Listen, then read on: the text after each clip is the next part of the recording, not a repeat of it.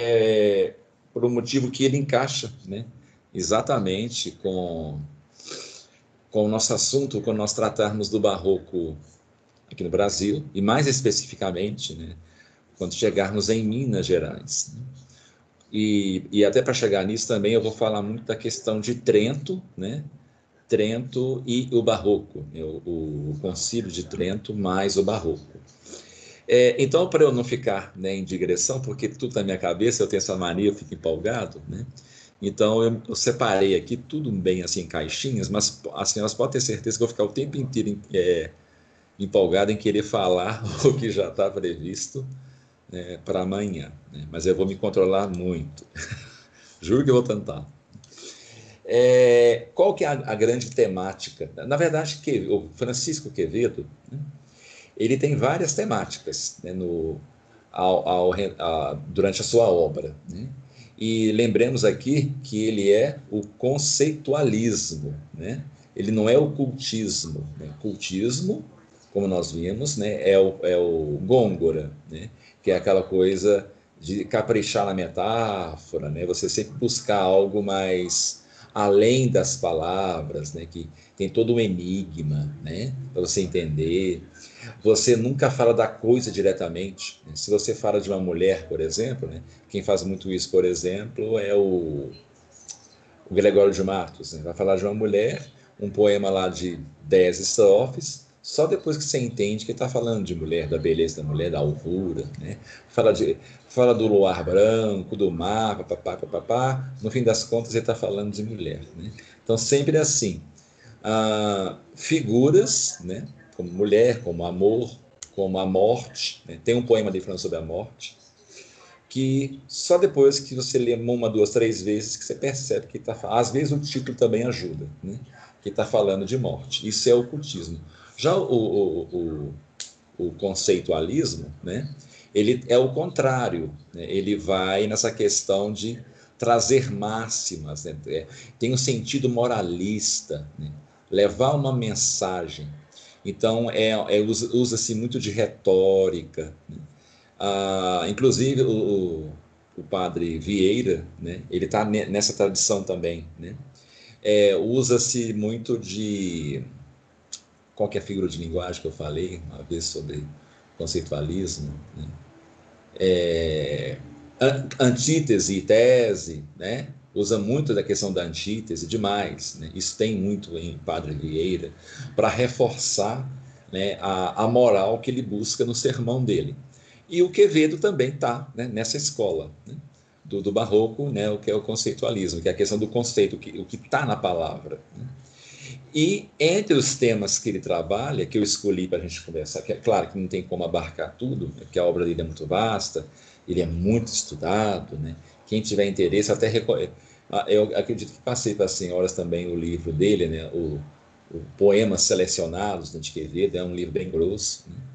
Vem as poesias, vem as análises, né? é, é muito bacana, mas está em inglês, né? infelizmente. Ah, e eu escolhi o tema morte. Né? Eu até falei aqui a questão da morte, que tem um motivo. Né?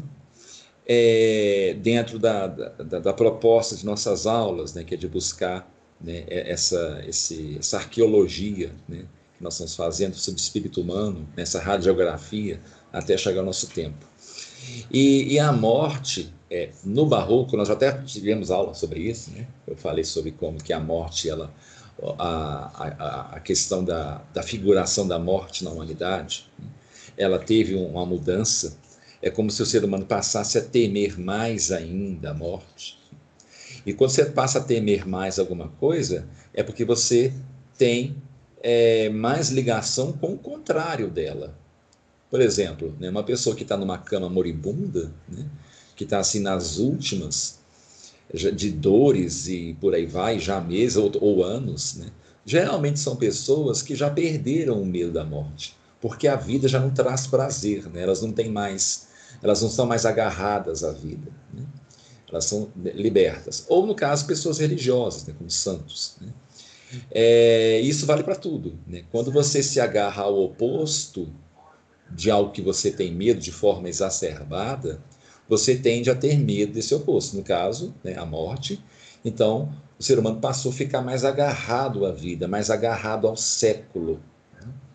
É, e isso né, reflete, isso resume bem né, tudo que nós estamos conversando a respeito dos particulares, né, é, do bem-estar social tornar-se o meio, né, ou melhor, o fim, né, não o meio como era na Idade Média, né, o bem-estar social era apenas um meio, o fim era a salvação, né, era o além, né, você no paraíso.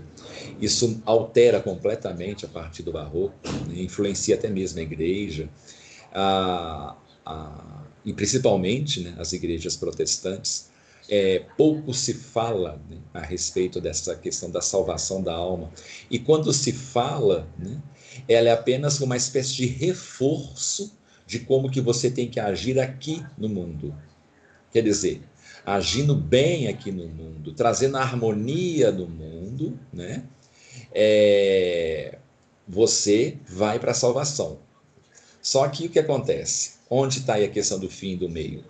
Os exercícios espirituais que conduzem você para a salvação, a salva... para atingir a salvação, há um conjunto de exercícios espirituais que são criados, né?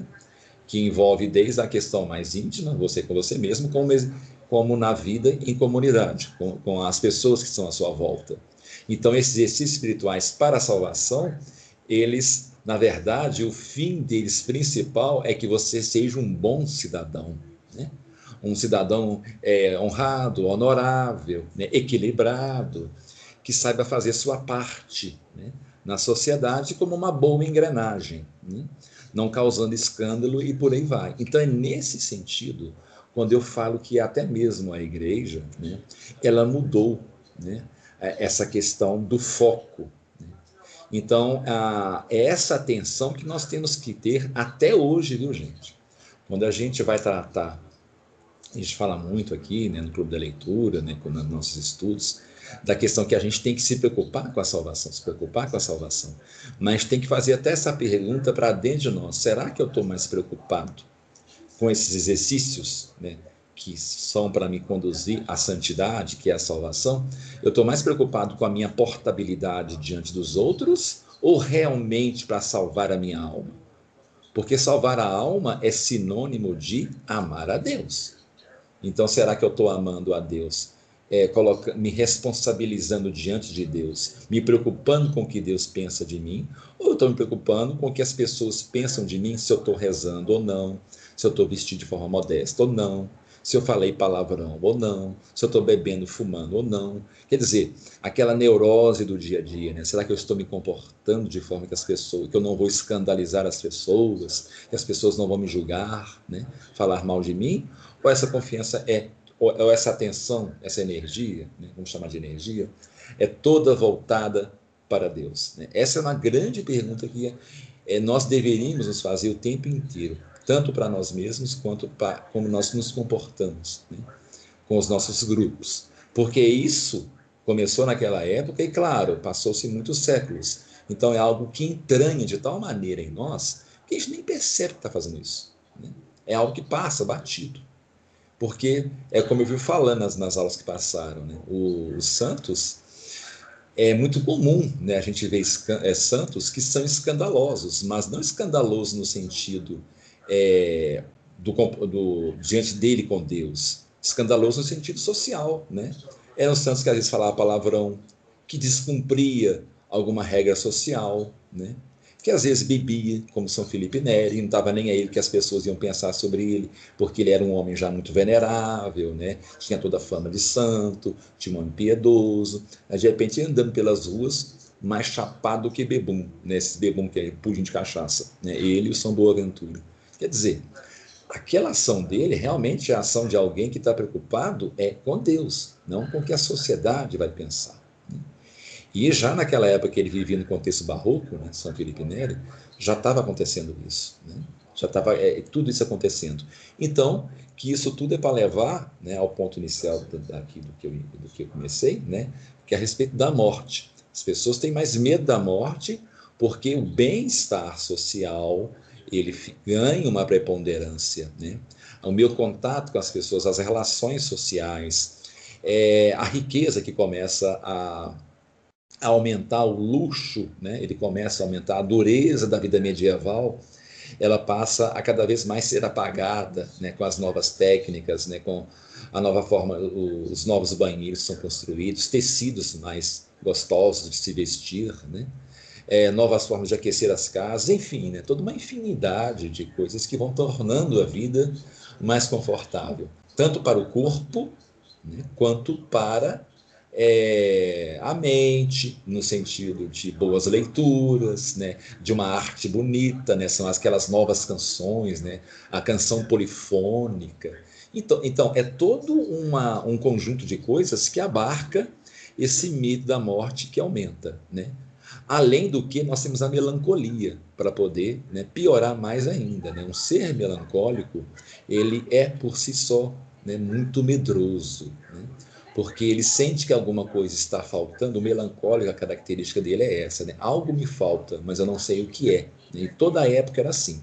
Então, o Quevedo, né, ele trata, né, um dos temas dele é a morte. Né? E a morte em, nos poemas, inclusive eu até selecionei um poema que nós vamos ver, né? a morte em Quevedo, né, e também na prosa dele, aí vou acompanhar o texto aqui, né, é, muitas vezes né, é, tem uma consciência tanto estoica quanto cristã né, na obra de Quevedo. Né? Então, nós temos aí o estoicismo, que é, que é uma preocupação mais moral, né? Que o estoicismo ele tem um, uma similaridade com o cristianismo? Tem. Né? Quem estuda estoicismo, é, é, vai lá buscar alguma coisa sobre estoicismo, percebe que muita coisa é parecida. Mas qual que é a grande e principal divergência? Né? O estoicismo não estava preocupado com salvação de alma. Né? Era mais no sentido da comunitas, né? da, da sua vivência no mundo, de você ser um cidadão equilibrado, tanto com você para com você mesmo, quanto para a sociedade. E cristã, né, abarca isso, mas como, como eu falei, meio, não como fim. Pelo menos é o que deveria ser. Então, nós temos essa consciência estoica e cristã dentro é, do tema morte em Quevedo. Né? Então, a morte é vida, vista não como uma força apenas destrutiva, né? mas como uma transição vital. Né? E não só uma transição vital, como algo também a ser temido. Né? Inclusive, gente, é, adiantando esse texto mesmo aqui nós vamos ler, né? nós temos características é, gnósticas aqui na, na obra é, de Quevedo, né? quando ele trata sobre a morte. Daqui a pouco nós chegamos lá. Né? O aspecto mais fre é, frequente, repetido desse tema, é, é, é, uma certa intercambialidade entre a vida e a morte. É aquela coisa do barroco, né? é, é a antítese. Então, a vida e a morte, elas surgem quase como se fosse uma coisa só na obra de Quevedo. Né? Em certos momentos, quando a gente lê os poemas dele, quando fala sobre morte, né? você não sabe o que é vida e o que é morte. É essa impressão que passa. Né? A vida é uma morte em vida. Aí tem até um trecho do poema que é assim: viver morrendo, né? viver morrendo, viver morrendo. Né? Surge muito esse, essa expressão né? nas poesias de Quevedo. A morte é uma passagem para uma vida melhor. É, que está até num poema dele que chama Epistolário. Né? É, é um, aí vem um texto aqui em espanhol. Né? É a, a vida é uma dor em que, se, em, em que a morte já se inicia. Né? E que essa dor e a morte continua enquanto a vida existe. Então ele quer dizer que enquanto você está vivo, você já está morrendo. Você tem processos de morte durante sua vida. Viver é sentir dor e é morrer. Né? É, inclusive para ele, né, quando você morre mesmo, é que você tem uma vida verdadeira. Né? Daqui a pouco eu, eu, explico por que ele fará isso. Né? É, aqui tem um trecho. Né? É, Espanha. Ah, tá, tá aqui. Isso. A vida é uma. Vem um trecho de um poema dele, gente. A vida é uma tristeza na qual a da morte, né, quer dizer, a tristeza a, a da morte tem seu. De novo. A vida é uma tristeza na qual a morte tem seu início e dura por toda a vida. Pense nisso como termo a que o trabalhador está sujeito. O trabalhador não tem descanso desde o momento em que começa a trabalhar, mas só quando termina. Ó oh, mortal, você faz tudo ao contrário. Você trata o seu corpo, que é uma sombra da morte, como a imagem da vida. E a sua alma eterna, você trata como a, é, de forma abandonada, como se a alma que fosse a sombra da morte. E deveria ser o contrário. E quando chega a hora final, você descobre que seu corpo o deixa e que sua melhor parte é sua alma. Ó mortal, comece com este conhecimento e apegue-se firmemente a estas ideias: que você nasceu para morrer e que enquanto está morrendo, e que está morrendo enquanto vive, que carregue sua alma enterrada em seu corpo, que ao morrer sua alma é ressuscitada em forma pura, que o trabalho que você recortou para você é a salvação de sua alma. Então, o que, que nós temos aqui? Né? A gente tem até um bom conselho, né? um conselho muito cristão, né? Preocupe-se né? com a sua salvação. Né? Só que aqui nós já temos um pequeno problema, né? porque ele está fazendo uma separação do corpo e da alma como se fossem coisas distintas. Né? Então, isso daqui, é, se não tomar cuidado, torna-se algo gnóstico, né? É, como se o ser humano fosse duas naturezas. Agostinho, Santo Agostinho fala assim, né? mas Santo Agostinho, para ele chegar a essa conclusão, né? ele não fala que nós somos seres separados, ele fala que nós somos almas e espírito, né? que as duas coisas são muito diferentes, mas que elas coabitam, né? elas são uma coisa só ao mesmo tempo. E para ele desenvolver esse raciocínio, ele, ele escreve muito. A gente tem que ler muito de Santo Agostinho para entender que ele não está separando o corpo da alma. Aqui não, nesse poema, apesar de, de termos aí a máxima, né, do, que é do conceitualismo, que é de dar aquele recado de que aqui pare de se preocupar com o seu corpo, né, com as coisas da vida, e preocupe-se com a sua alma, que é a alma que é vida, porque o corpo é morte. Apesar de ser um bom conselho, até cristão, né, ao mesmo tempo aqui, nós temos já uma certa é, tendência a um gnosticismo e também um estoicismo. Onde está o estoicismo aqui? Não naquele plano que eu falei, que é a respeito do, do, do convívio social, não nesse. Num outro aspecto do estoicismo, que é uma espécie de busca ao ascetismo. O, o, os estoicos, né, eles buscavam muito a questão de, você elevar a sua consciência, né, através de, é, do conhecimento, do controle das paixões, né, do abandono das coisas do corpo. Então você tinha um, é, uma ascensão da consciência, né? então um ascetismo. Isso é estoicismo. É o que nós temos aqui, nessa coisa de, de separar muito alma e corpo, né? É, como ele colocou aqui, né? nós temos isso, o estoicismo, mas ao mesmo tempo nós temos o cristianismo, sim, que é preocupar-se com a salvação da alma. É como fala nisso o texto, né? tanto cristão quanto estoico. Né? E gnóstico, né? como aqui nós podemos ver e barroco. Né? Por que barroco? Ora, né, nós somos acostumados a tratar o corpo como algo vivo. Né? O coração pulsa, né? todas as funções vitais estão aqui agindo. Só que ele chama até o corpo em vida de algo já morto. Né? Porque a morte está lá em potência, enquanto a alma não morre. Né? A alma é imortal. Né? É, não existe morte para a alma que não seja ir para o inferno. Caso contrário, sua alma é eterna. Né? Quer dizer, um conceito também perigoso de se levar para o gnosticismo. Né? É, em sua poesia lírica, no entanto, muitas vezes encontramos, gente, esse trecho que eu li aqui foi uma tradução viu, do, do, do, poema, do, por isso que ficou em forma de prosa, de um dos poemas do, do Quevedo.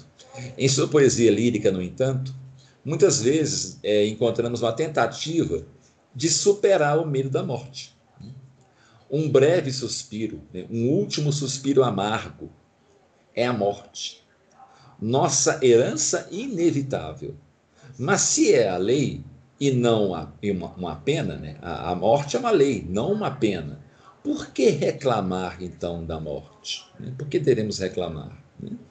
Ele trata aqui no poema dele, né, como se a, a morte não fosse uma pena. Era uma pena inicial, né, lá com Adão e Eva, mas depois ela torna-se natural, todas as coisas morrem. Né? Então é uma lei. Então por que reclamar? A morte é uma pílula difícil de engolir, mas visto que é uma lei comum a todos os homens, como herdeiros da queda de Adão, é uma herança legal e aceitável. A morte é uma condição de nossa existência. E se tomarmos as medidas adequadas, sua amargura pode ser evitada. Isto é, se fizermos dela nossa lei, não nossa punição. Né? Gente, eu vou falar uma coisa que me veio à mente aqui, é, eu tenho medo de esquecer, então eu vou falar, é um adendo rápido. Né? Ah, porque eu estou batendo tanto no segundo assunto da, da morte, né?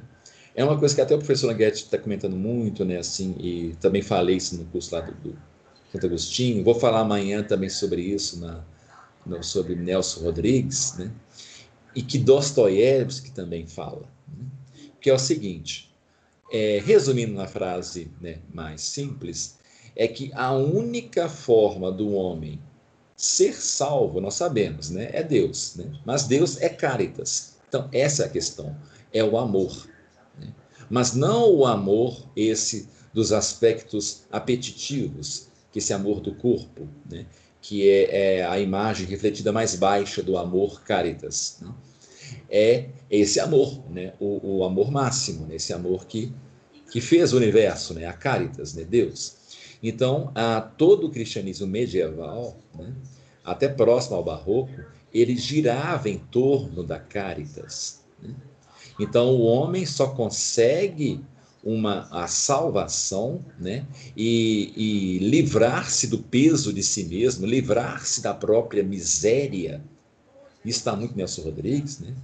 É, livrar-se da própria miséria é quando ele vive a lei do amor, aquela simples lá, né? E parece que é simples, mas não é, né? O próximo como a ti mesmo, amai-vos uns aos outros como eu vos amei. Né? Quando você vive essa lei de Cristo, né? Dostoiévski, em toda a sua obra, ele trata, está tratando sobre isso. Né? O homem, ele é triste, ele é miserável, ele é, está completamente perdido, está num caos completo, porque ele abandonou essa lei.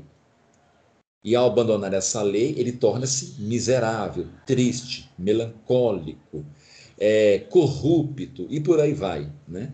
Os, todos os personagens de Nelson Rodrigues são corruptos, né? Por quê? Porque eles não vivem essa lei, né?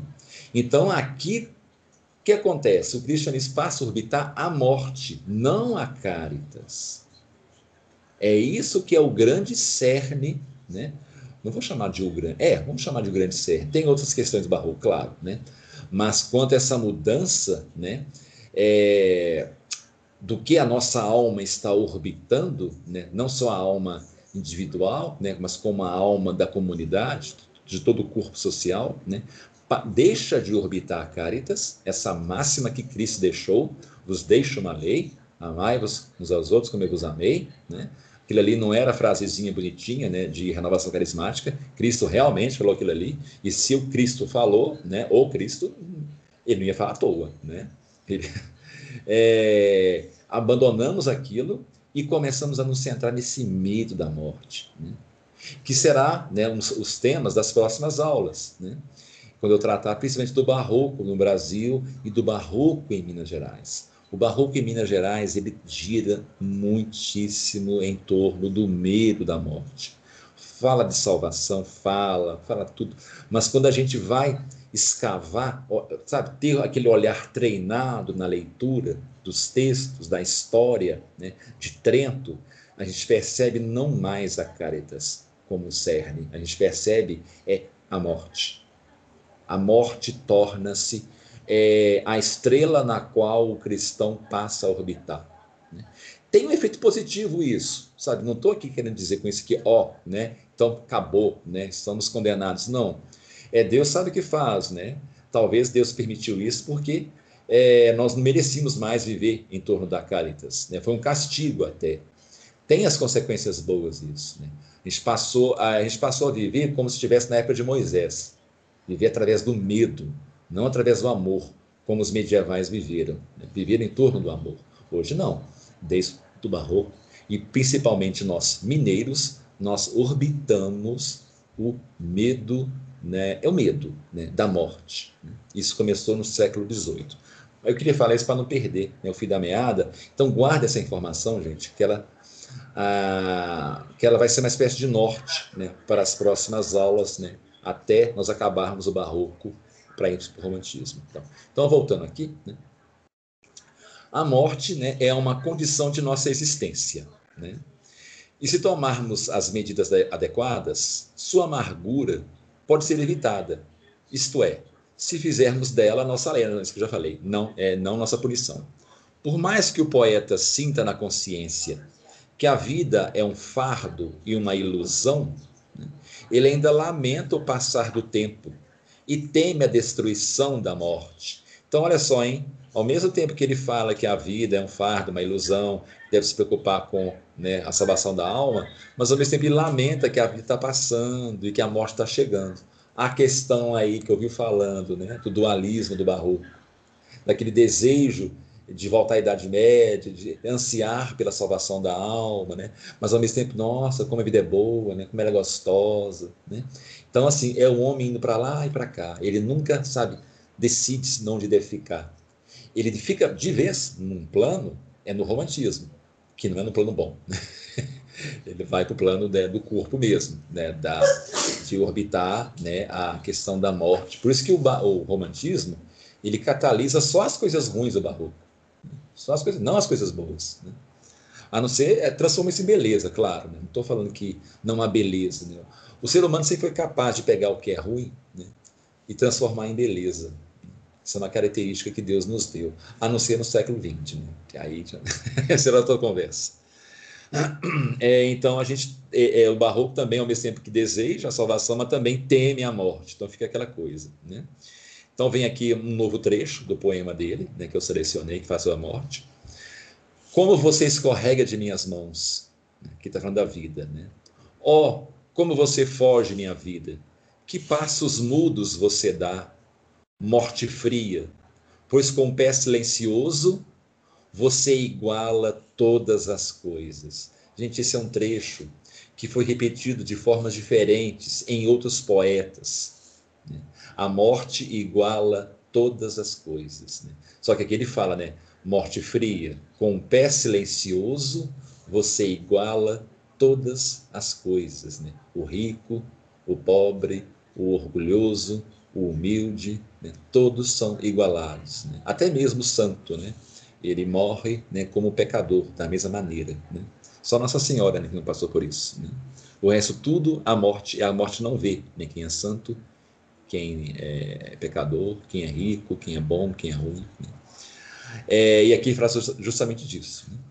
Apesar de acreditar que a vida eterna da alma é a vida verdadeira, Quevedo teme a morte e ama esta existência corrupta. É, e ele assume isso, né? que é uma existência corrupta, mas eu gosto dela. Né? Tenho pavor da morte, que meu medo desfigura. Amo a vida, sabendo que é a morte. Amo a vida, sabendo que a vida é morte. Uma noite tão escura e cega envolve minha mente. Gente, aqui ele está refletindo toda a época nesse trecho aqui. Né? Uma noite tão escura e cega envolve minha mente. E essa noite estava começando a descer aos poucos né, sobre a humanidade. Por isso que o Barroco trabalha muito com escuro. Né? É, esses poetas, eles são brilhantes por causa disso, porque eles sempre estão manifestando através da arte plástica né, ou da escrita o que a sociedade está vivendo como um todo. E é justamente isso, né? O desejo ainda da salvação, mas ao mesmo tempo, para eu ser salvo, né? É, eu tenho que morrer, né? Ah, não, mas tá tão bom aqui, né? A vida é corrupta, a vida é só morte. Por que, que chama a vida? Por que, que chama a vida de morte? Porque enquanto você está vivo, você tem a chance de pecar mortalmente né? e perder sua alma para sempre. Essa é a questão, né? A vida é morte por causa disso. Porque o tempo inteiro nós estamos sujeitos a perdermos o paraíso e a salvação. Mas, é, mas ao mesmo tempo eu amo isso. Né? Inclusive, né, o, o, medieval, né, como ele vive isso de forma mais intensa, que essa questão do amor, né, é, da salvação, não é que ele buscava a morte, né, mas ele não se preocupava com a questão de que ele poderia morrer cedo. Inclusive, a expectativa de vida era muito curta se comparado de hoje. Né? É, as pessoas se morressem, morressem, elas morriam com 40 anos, né? e, sabe, ninguém ficava. É, não tinha uma espécie de um sentimento de tristeza né, comunitária, populações inteiras sabendo que o jovem chega com 15 anos, sabe que ele tem lá o quê? Só mais uns o quê? 35, não, 25 anos de vida só. Né? Ele não ficava triste por isso. Né? Ele viveu quase já metade da vida dele. Não, continuava a viver a vida dele. Né? Agora não, né?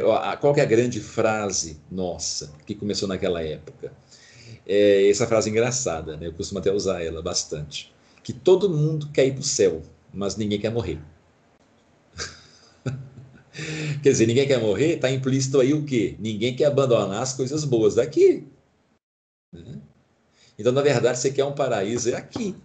Né? Você quer o paraíso é aqui. Né? E, a, e, as receitas protestantes, né, elas colocam muito isso, né, o paraíso como algo terrestre. Né? A morte, que é atraente, porque pode libertá-lo de uma existência opressora.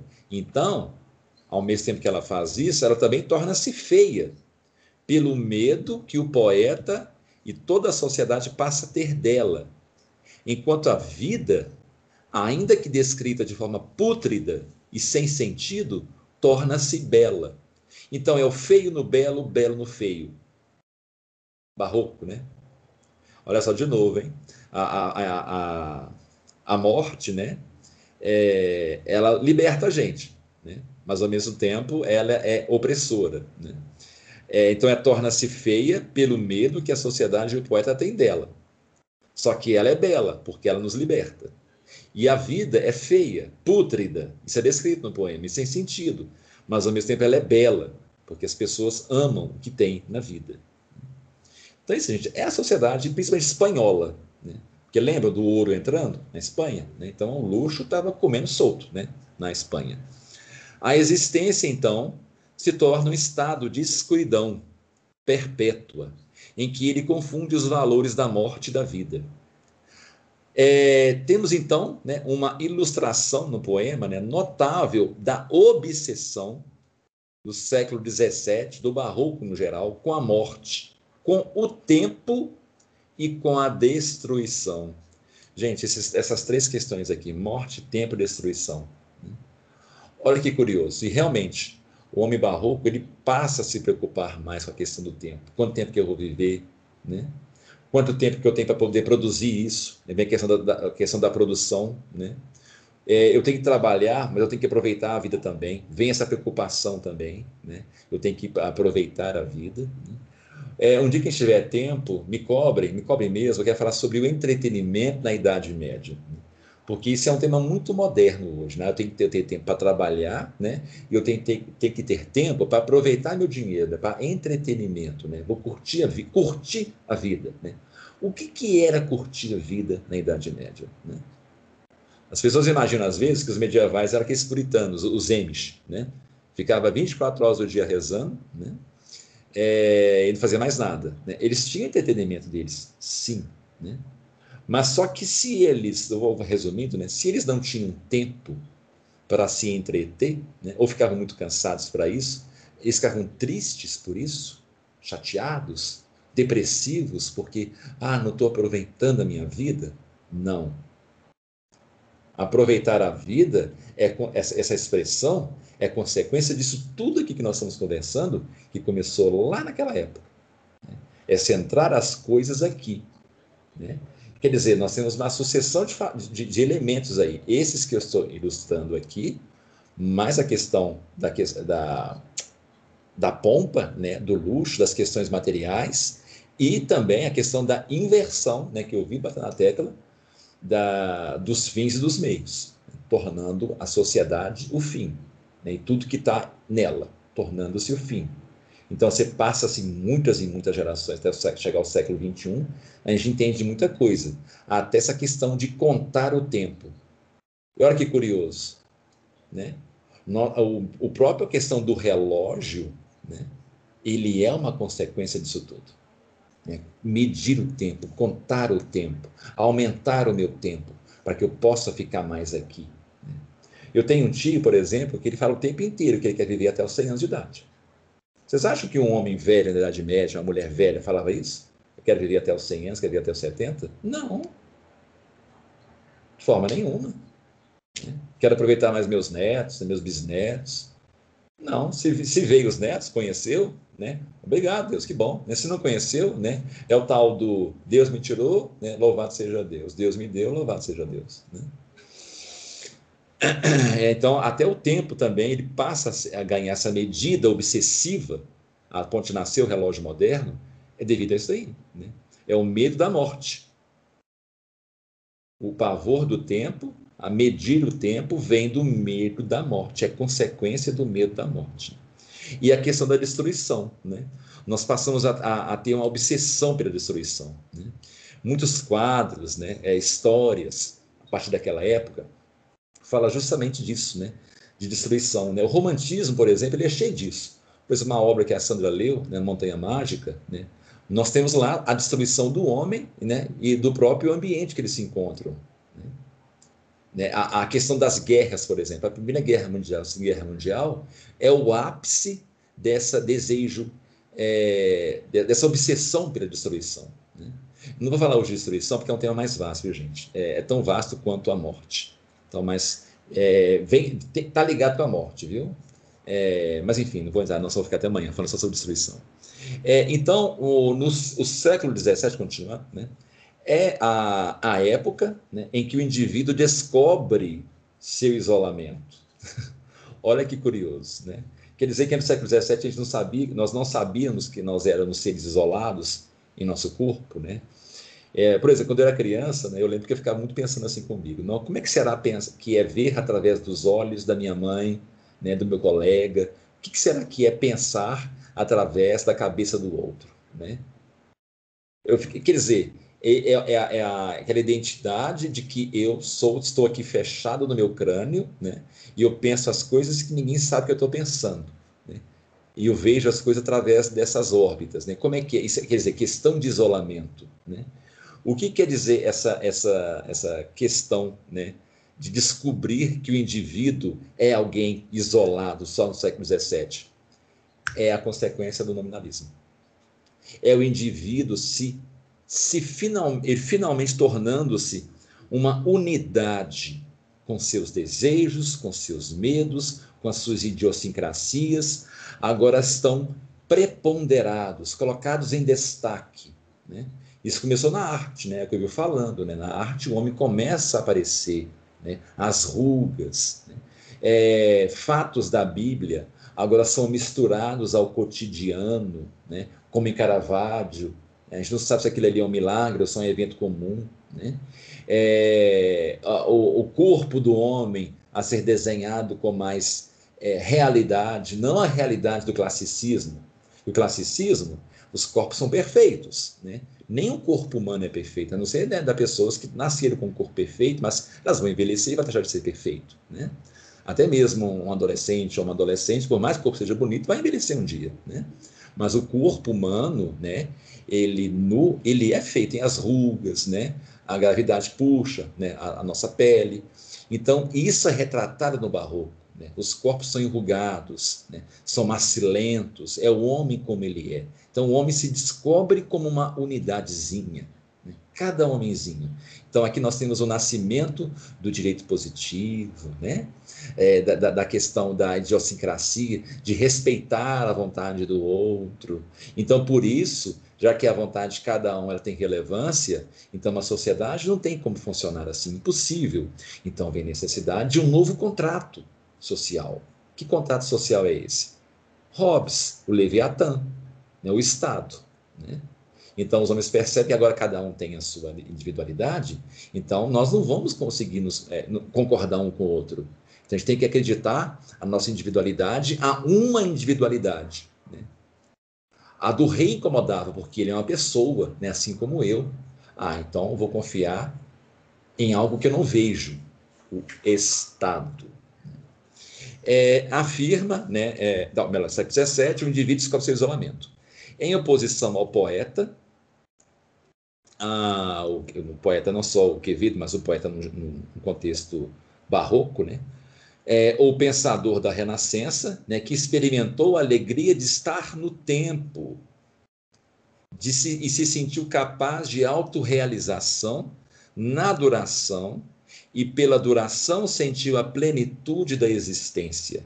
Não só esse pensador da Renascença, mas como também o medieval, né, em que tinha alegria de simplesmente estar lá no tempo, né, se sentindo é, de essa autorrealização na sua duração, né, na plenitude de sua existência. Né?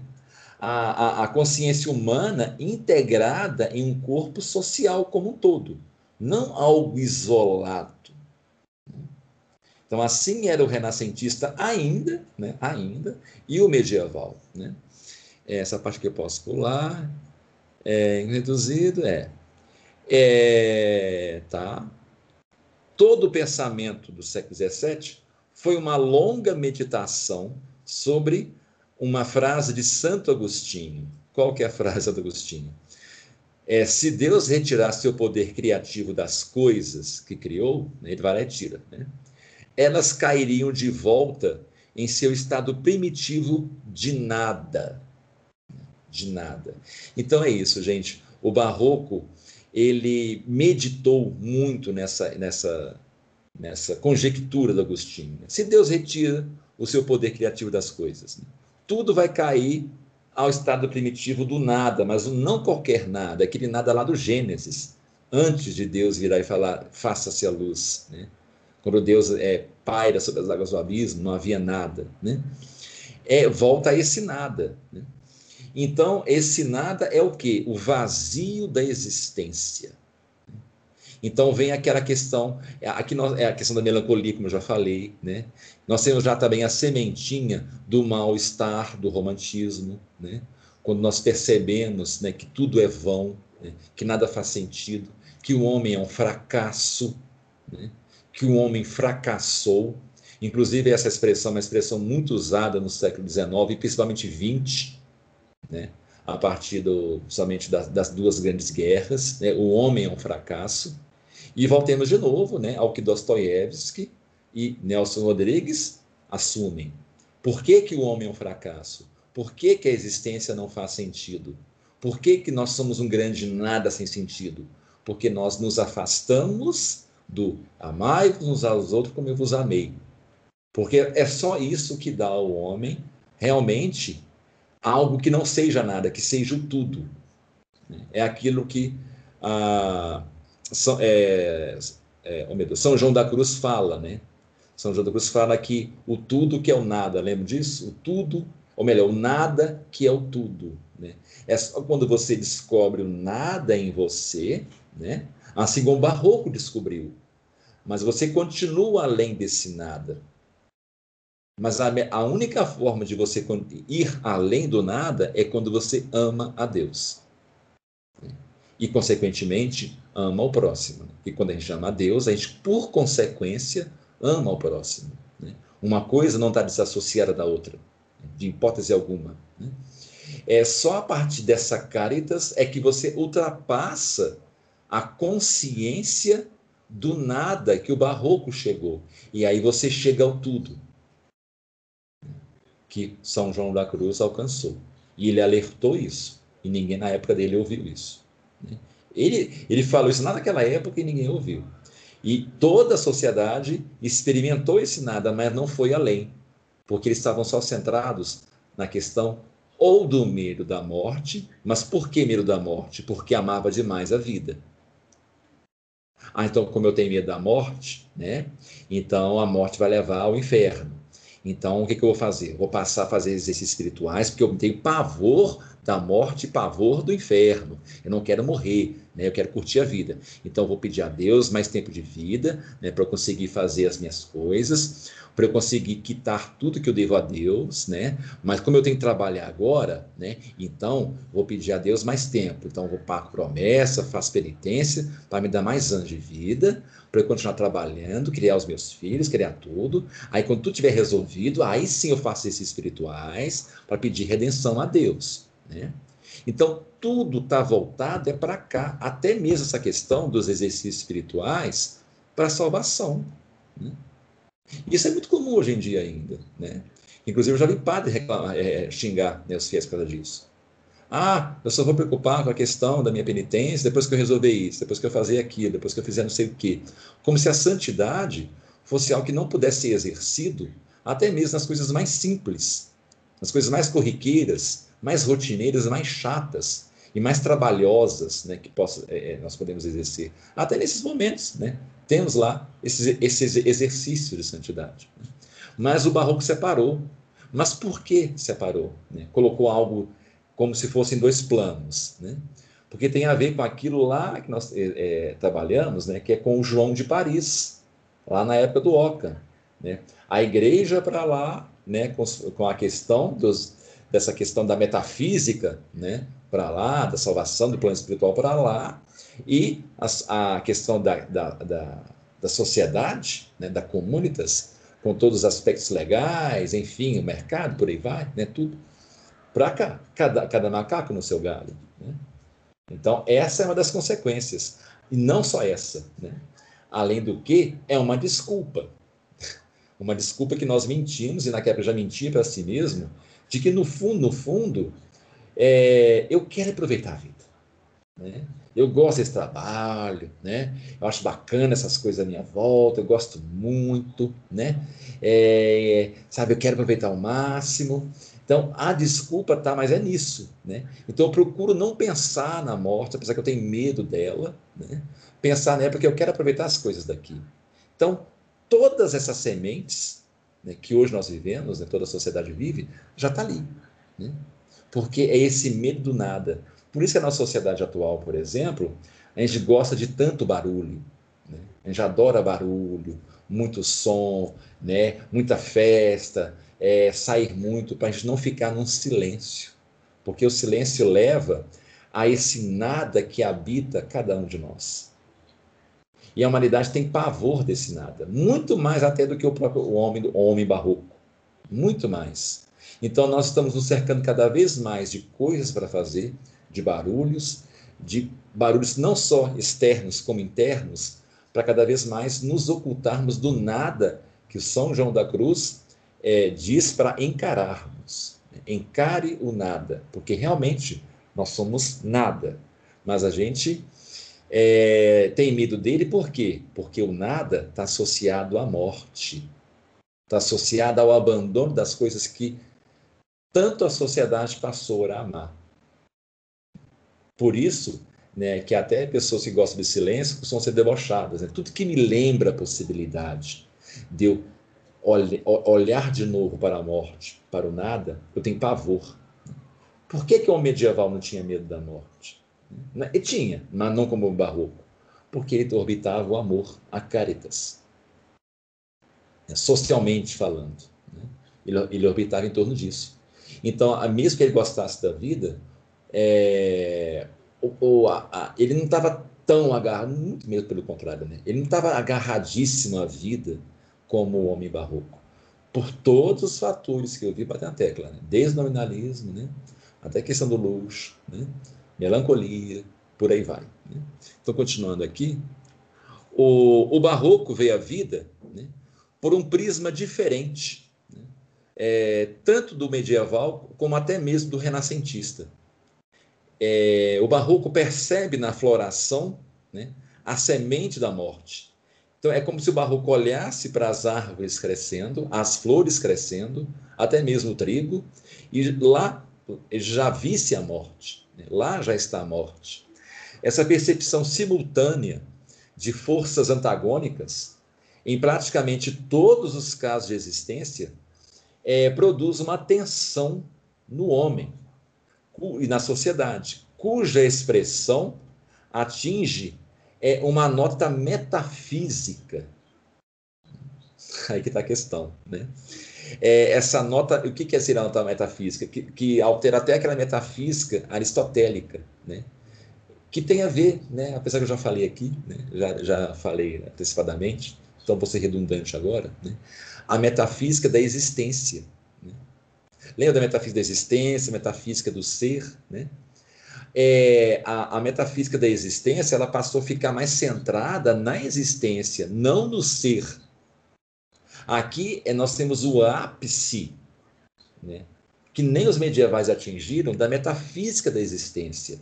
A existência passa a ser né, o cerne de tudo, não o ser. Inclusive, não foi só um abandono da, da metafísica aristotélica, como mais ainda da metafísica platônica, porque a platônica vai além da, da, de Aristóteles. Né?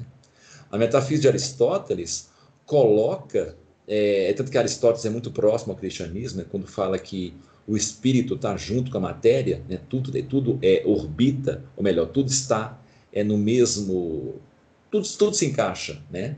É, como homem, né? O homem é espírito e carne ao mesmo tempo. Isso é Aristóteles, né? Platão divide, né? Temos o espírito, né, e a carne, o mundo ideal, né, e o mundo das sombras, né? Então, se, Arist se a aristotélica, que as coisas já são mais juntas, né, a, a platônica, então, foi chutada, né, para o espaço. É, a, a, aristotélica foi banada em que sentido? Que Aristóteles fala que a, a matéria, vamos assim dizer, né, ela está subordinada ao fim maior, que é o motor imóvel, que é a causa primeira. Aqui nós temos o quê? É uma inversão, né? atinge uma nota metafísica, que é justamente inverter isso. Né? Agora, a vida, apesar de ser odiosa, de ser pútrida, das coisas apodrecerem, é, é, a gente passa a, a depositar aquela caritas em que a sociedade orbitava, agora a Caritas ela está na existência. Mas se a Caritas, que era um amor a Deus, e se eu amo a Deus, eu amo o imortal, eu amo o perene, o eterno. Então todo o meu ser, ele volta-se como se fosse uma sintonia nisso que é perene. Então não vou ter medo de nada. Todo o meu ser vibra né, né, nessa sintonia porque eu amo a Deus. Mas de repente toda a sociedade ela passa agora a pegar essa mesma caritas, esse mesmo amor e colocar para a existência em vez do ser. Agora ela foca-se na existência e a existência ela é mutável. Tanto que Santo Agostinho fala isso. Né? Toda a existência ela muda. Né? Ela envelhece, ela transforma o tempo inteiro. Né? Nasce, renasce, é, apodrece e nasce de novo. Né? Aquela coisa, né? a natureza nasce, nasce, nasce transforma. Tudo, tudo, como é que é? A natureza nasce, se cria, nasce perde, tudo se transforma. Né? É uma eterna transformação. Só Deus que não transforma. Né? Ele é a mesma coisa sempre. Então, se eu pego a Caritas e coloco no que é, é algo que apodrece, né? apesar de ser belo, qual é a consequência disso? Assim como eu voltar o meu amor para Deus, eu não tenho medo de mais nada, porque eu todo vibro essa perenidade, né? toda a minha existência, toda a minha metafísica, ela vibra nessa intensidade, então eu não tenho medo das coisas. Agora, se eu volto para o outro lado, que é, que é podre, é claro que eu vou ter medo. Vai ser um medo patológico, um medo que vai é, nunca antes vivido pela humanidade.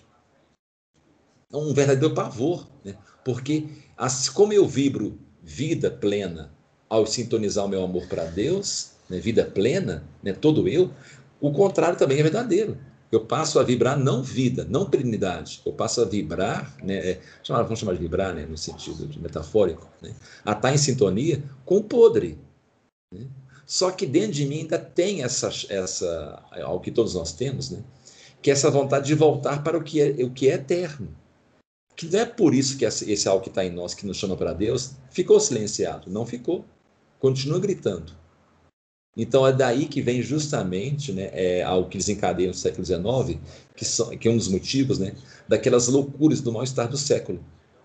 Porque essa voz dentro de nós nunca deixou de gritar, né, que São, é que o São João da Cruz fala, né, clamando por Deus. Só que agora, grande parte nossa clama é pelo podre. Então é uma esquizofrenia total. Agora imagina a dificuldade de ser santo né, nessa época, inclusive da nossa tudo à sua volta, o seu etos social funciona assim.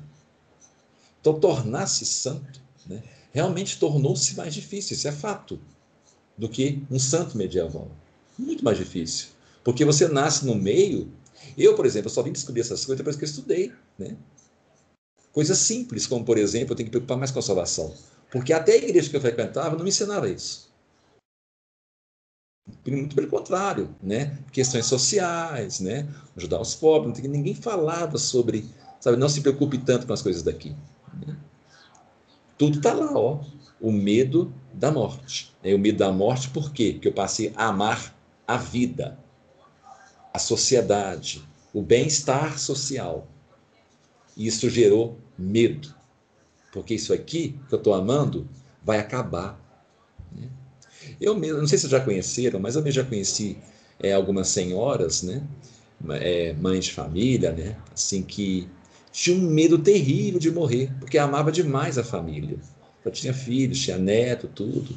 Chorava copiosamente de pensar na possibilidade de deixar a família, de deixar até a casa em que morava. Né? Há dizer, então, que eu, eu pensar assim, né? Muita gente interpreta que eu sou cruel. Ah, não, porque ela ama os filhos.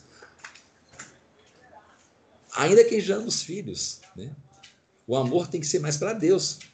Imagina se de repente todos os pais, todas as mães tivessem o poder de decidir não morrer mais em prol do amor aos filhos. Não, porque ó, meu filho, então eu quero viver para sempre, enquanto meu filho viver. Né? Quer dizer, é, é loucura tudo está aí, né? Porque esse medo acontece porque, porque ela sabe que aquela casa um dia vai apodrecer, vai ser derrubada, vai ser construído um prédio lá em cima. Tudo é vão, né? Eclesiastes. É tanto que Eclesiastes é um livro que quase ninguém gosta de ler. Né? O povo tem pavor do Eclesiastes. é, continuando aqui. A, a constante antecipação da destruição da vida diminui a própria qualidade da vida. Né? É aquilo, né? É a famosa preocupação, né? A gente preocupa tanto com uma coisa que acaba que quando a coisa acontece mesmo, não é nem a metade daquilo que estava pensando que seria. Quem nunca viveu isso? Barroco. Porque está sempre com medo, pensando sempre no, no que está aqui, né? Porque isso começou lá, sabe? Esse antecipar a morte, sabe? Refletir demais sobre a morte. Como aquela, aquele quadro que eu mostrei, né? Esculturas de morte, é, pintura sobre morte, poemas sobre morte, reflexões sobre a morte, morte, morte, morte, morte. Né? Então, o que acontece com isso? De tanto eu pensar na morte né, e tentar evitar que eu morra, não quero morrer, quero prolongar a vida, eu pioro a qualidade de vida. Que coisa mais atual do que hoje isso, hein? Eu tinha um professor na faculdade que ele falava assim comigo: a ciência pensa muito em prolongar a vida do ser humano mas nunca pensou em tornar essa vida verdadeiramente agradável. E eu vou além da minha pergunta: o que é verdadeiramente agradável? Aí terminava assim, e não respondia. E é verdade. Você vê que tem uma expectativa aí, de volta e meio com esbarro com artigos falando que a expectativa de vida do homem, daqui a 30 anos, no máximo, será de 150 anos. 150 anos. Vocês têm noção do que é isso? o humano vai passar a viver 150 anos. Sabe? E eles batem palma, acham uma, uma maravilha. Tá, mas. E, toda, e todas as angústias? Tá, e a qualidade de vida, que obviamente é espiritual? Como é que faz para resolver isso? Né? A chance de pecar mais que eu vou ter ao viver 150 anos. Quer dizer que a pessoa com 60 anos, então, de idade, ela vai ter cara de uma pessoa de 30 anos de idade. Porque aquela que chega nos 60 anos, e aí? Ela vai viver mais 90 anos ainda. E todo mundo bate palma. Por quê? Né? Diminui a própria qualidade de vida quando eu fico antecipando demais a destruição da vida. E essa consequência é, se eu estou antecipando a destruição, obviamente eu estou pensando lá na frente em como prolongar. Eu quero viver mais. Eu amo a vida. Então, se eu amo a vida, eu temo a morte. Se eu temo a morte, eu tenho que pensar em como evitar a morte. E qual que é a morte principal? Da destruição da alma. Então, vou passar a fazer aqueles exercícios da, da, exercícios da destruição da alma, né? para evitar a condenação, para ter uma boa vida, não uma boa morte. É, a constante antecipação da destruição da vida diminui a própria qualidade de vida, revelando-a como uma ilusão que somente a realidade da morte pode destruir. Consequentemente, a morte é concebida como uma transição positiva. Aí vem a questão do barroco, né? Agora estou alterando de novo e, paradoxalmente, ao mesmo tempo, como vida. Aí vem um trecho de novo né, do poema dele. É, Deixe-a vir procurada, né, visto que ela prepara o meu próprio bem, né, da morte. Né, que ela me ache grata, não assustada, que ela acabe com minha vida e, e, ao, e ao acabar com minha vida, traga ordem para a minha vida. Então, esse aqui é um trecho que a gente pode pensar muito nesse desse poema. Por isso que é conceptismo, né? Isso faz você ficar pensando o que está querendo dizer. Né? É, ainda assim, Quevedo reluta em aceitar sua morte final. Porque, quer dizer, ao mesmo tempo que ele clama, ele tem que ficar alternando. Ele elogia, depois xinga, elogia, xinga, elogia, xinga. Barrou. Quando reluta em aceitar sua morte final, porque, como ele vê por experiência, a aniquilação da vida é abominável. A destruição do mais trivial é um presságio constante de sua própria corrosão.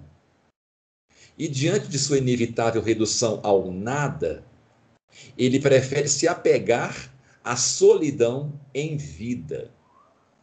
Assim, por um lado, o poeta metafísico, com essa nova metafísica, né, anseia pela libertação da morte de sua existência isolada e moribunda.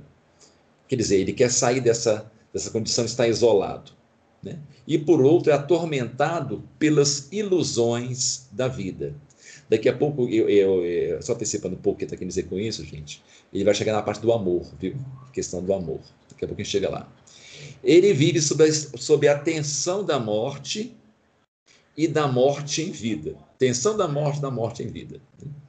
Grande parte da poesia de Quevedo, portanto, é permeada pela morte e muitas vezes é uma tentativa de enfrentá-la.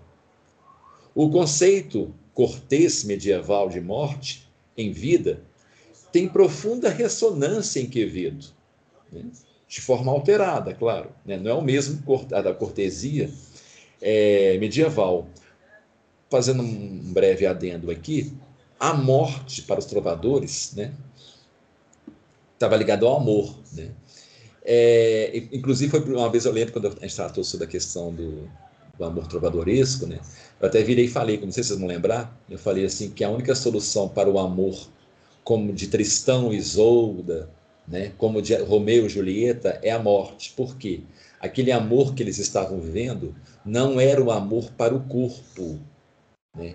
Era o amor, a caritas plena, mas ela totalmente passada de uma vez só, sem os filtros, vamos chamar de filtro, né? para o corpo. É como se tentasse encaixar no aspecto apetitivo a caritas plena. Então, o corpo queima, ele evapora, ele não suporta. Né? Então, aquele casal ele tem que morrer, porque aqui a caritas era impossível de ser física. Então aquilo é queimado. E o, o, o trovadorismo, ele o tempo inteiro, quando ele fala de amor para com a amada, é esse amor espiritual. Né? Por isso que o poeta o tempo inteiro fala morro de amor, né? morro. De... A morte sempre está presente na boca do trovador, né? Porque é um amor tão grande que ele é a própria morte. Né? E ao morrer, o poeta finalmente encontra a amada dele porque só através da morte ele poderá viver esse amor com ela. Mas é, é um amor né, que ele não é que ele morre assim, ele, ele comete suicídio, não. Né? É que ele chega a falar que se ele morrer, ainda que ele não fique com ela, né, junto com Deus, ele dá a experimentar esse amor pleno. Né? É por isso que o amor trovadoresco ele acaba sendo cantado para Nossa Senhora. É por isso. Porque Nossa Senhora é essa dama espiritual por excelência. Né? É para ela que eu posso depositar esse amor pleno que antes era depositado para a dama carnal. Então, o poeta ficava constrangido, ele não sabia como realizar plenamente aquele amor que ele tinha pela dama. Né?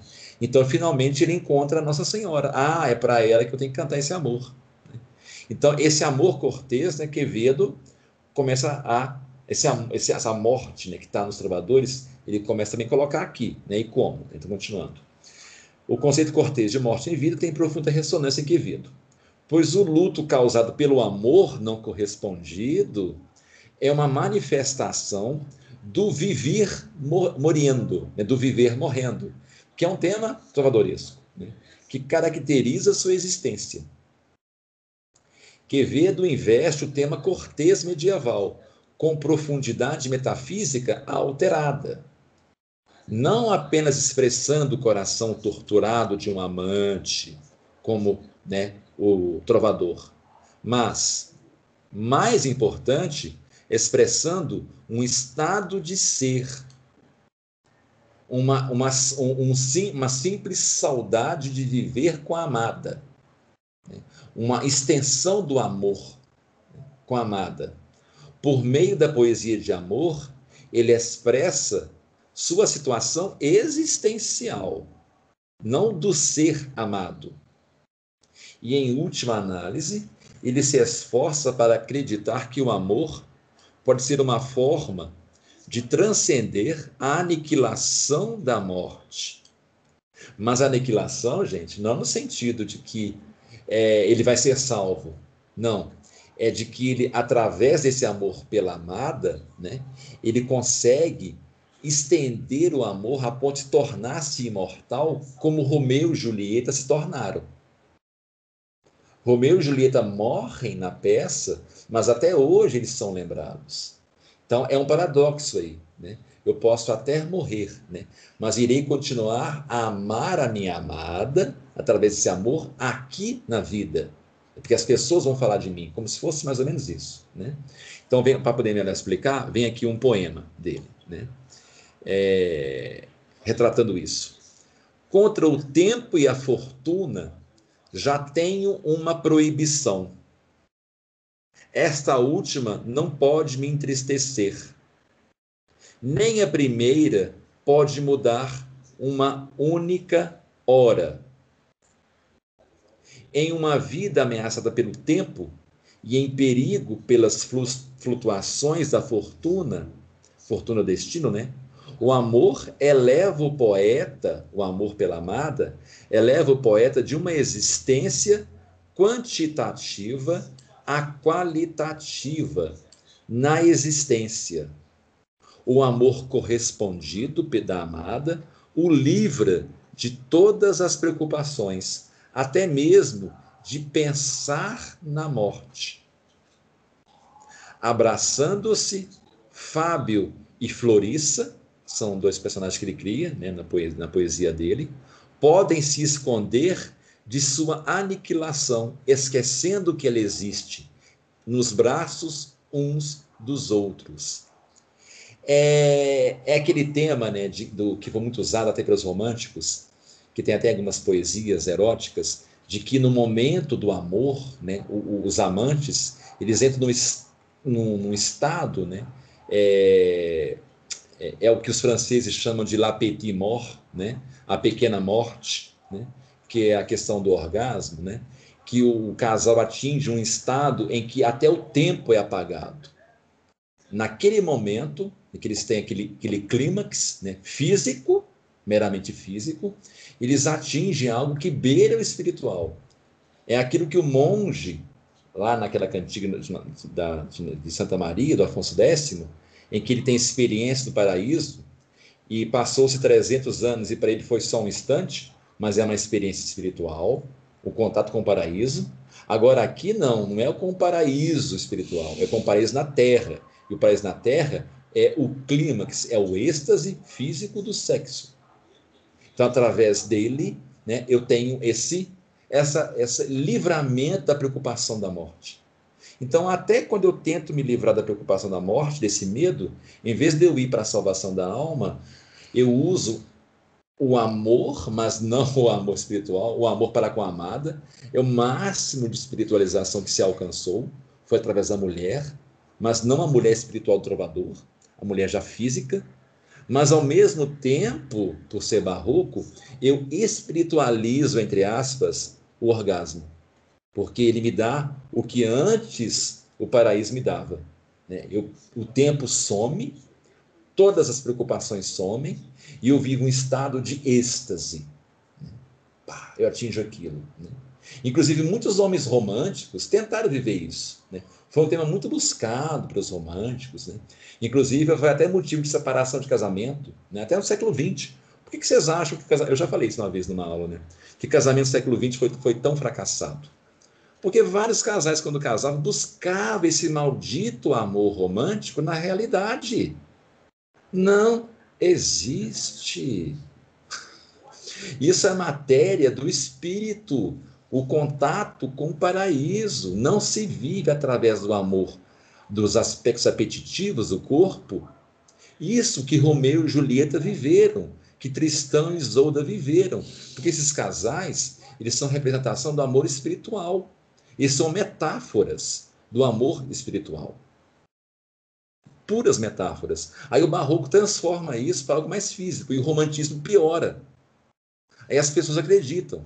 Aí vem a felicidade no casamento, porque todo mundo tenta viver o que Romeu e Julieta viveram, o que Tristão e Isolda, o que Ana Karenina, não Ana Karenina não, né? O que, enfim, o que todas as mulheres, né, da primeira fase do romantismo viveram, né, como dos romances de José de Alencar, né, viveram, né? Aquela coisa, né, arrebatadora. O que arrebata é paraíso. É o que está ligado a metafísica do ser, não a metafísica da existência. Olha a bagunça. Se a gente for escavando, a gente só encontra bagunça que foi sendo gerada. Só bagunça.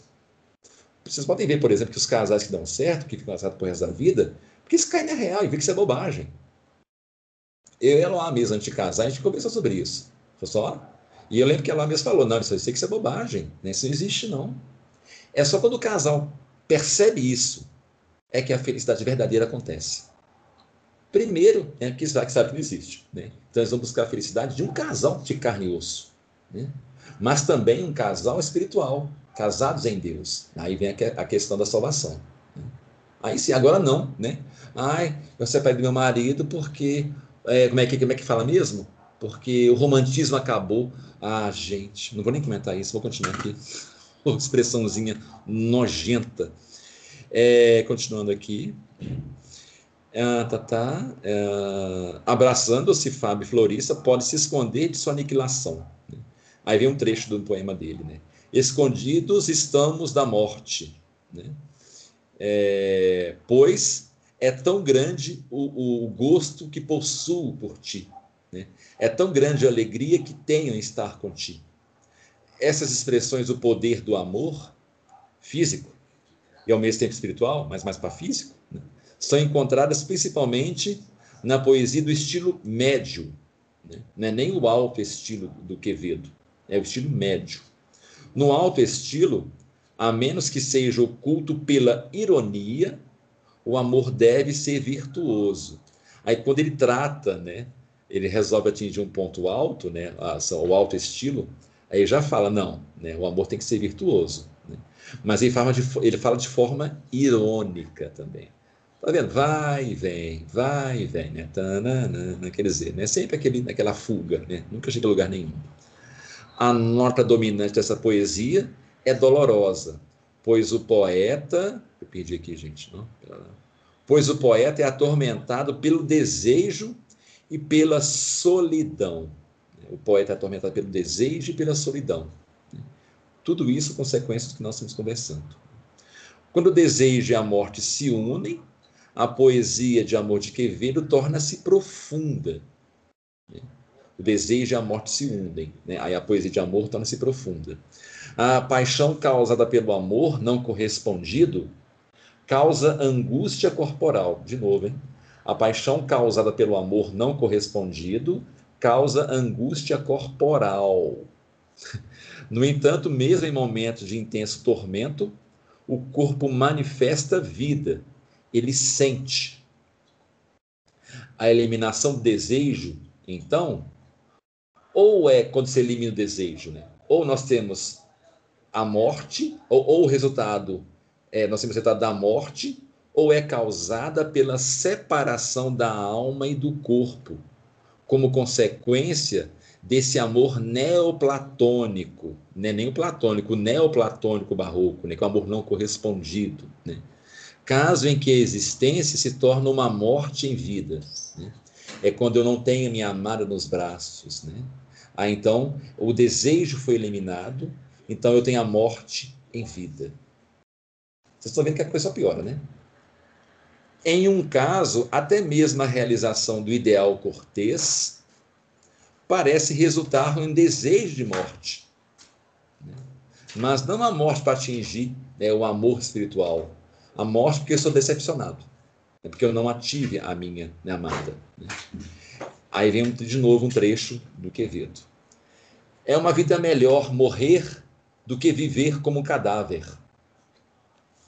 E visto que fui capaz de amar uma virtude resplandecente, sempre triunfante, sempre bela, que minhas cinzas presunçosas encontrem paz. Então aqui ele fala, né, que morrer é melhor do que viver, né? Porque viver como um cadáver quer dizer é um viver sem amar. Né? Mas não amar a Deus, amar a vida, porque a mulher, né, essa amada, ela, ela, no fim das contas, ela é uma metáfora da vida em si. Ela representa a vida e todas as instâncias da vida. Só que agora eu tentei dar só uma espiritu, espiritual, espiritualiza, é é? uma pequena espiritualizada né? na vida através da amada, porque essa amada é a mesma lá do trovadorismo. Então traço eu trago um certo aroma né? leve de espiritualização.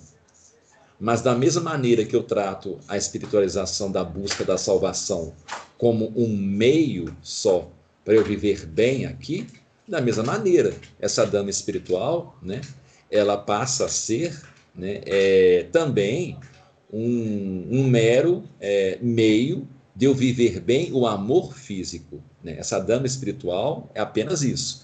Eu canto a amada como se cantava a dama espiritual medieval, mas para obter o amor físico, no fim das contas. É, gente, antes de continuar, né, vocês estão vendo que o Quevedo, ao mesmo tempo que ele denuncia os problemas, ao mesmo tempo ele gera problemas. Né? Mas não é porque ele está gerando ele em si, ele está só refletindo a época dele. É o que eu falei. O barroco é aquele que clama por socorro né, de saudades de tudo que foi perdido, denuncia, mas ao mesmo tempo é aquele que cria os problemas. Antítese. Então, nós não podemos acusar totalmente o barroco. Né? Ele, como eu falei, ele denuncia, mas ao mesmo tempo ele cria, né? porque ele ama tudo isso. Ele chora a perda, mas ao mesmo tempo ama o novo. Né? Sempre fica assim. O poeta parece estar dizendo, então, né, o que está dizendo? Alcancei o amor puro. Meu desejo inspirou uma ova, né? É, porque no fim das contas ele não tem nada pelo que viver, né? porque o desejo não inspirou, né?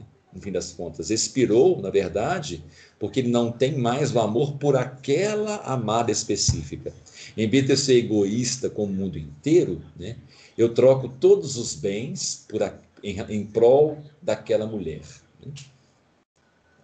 Em vez de terminar com uma exclamação de alegria por um objetivo alcançado, o soneto termina com uma nota de ironia.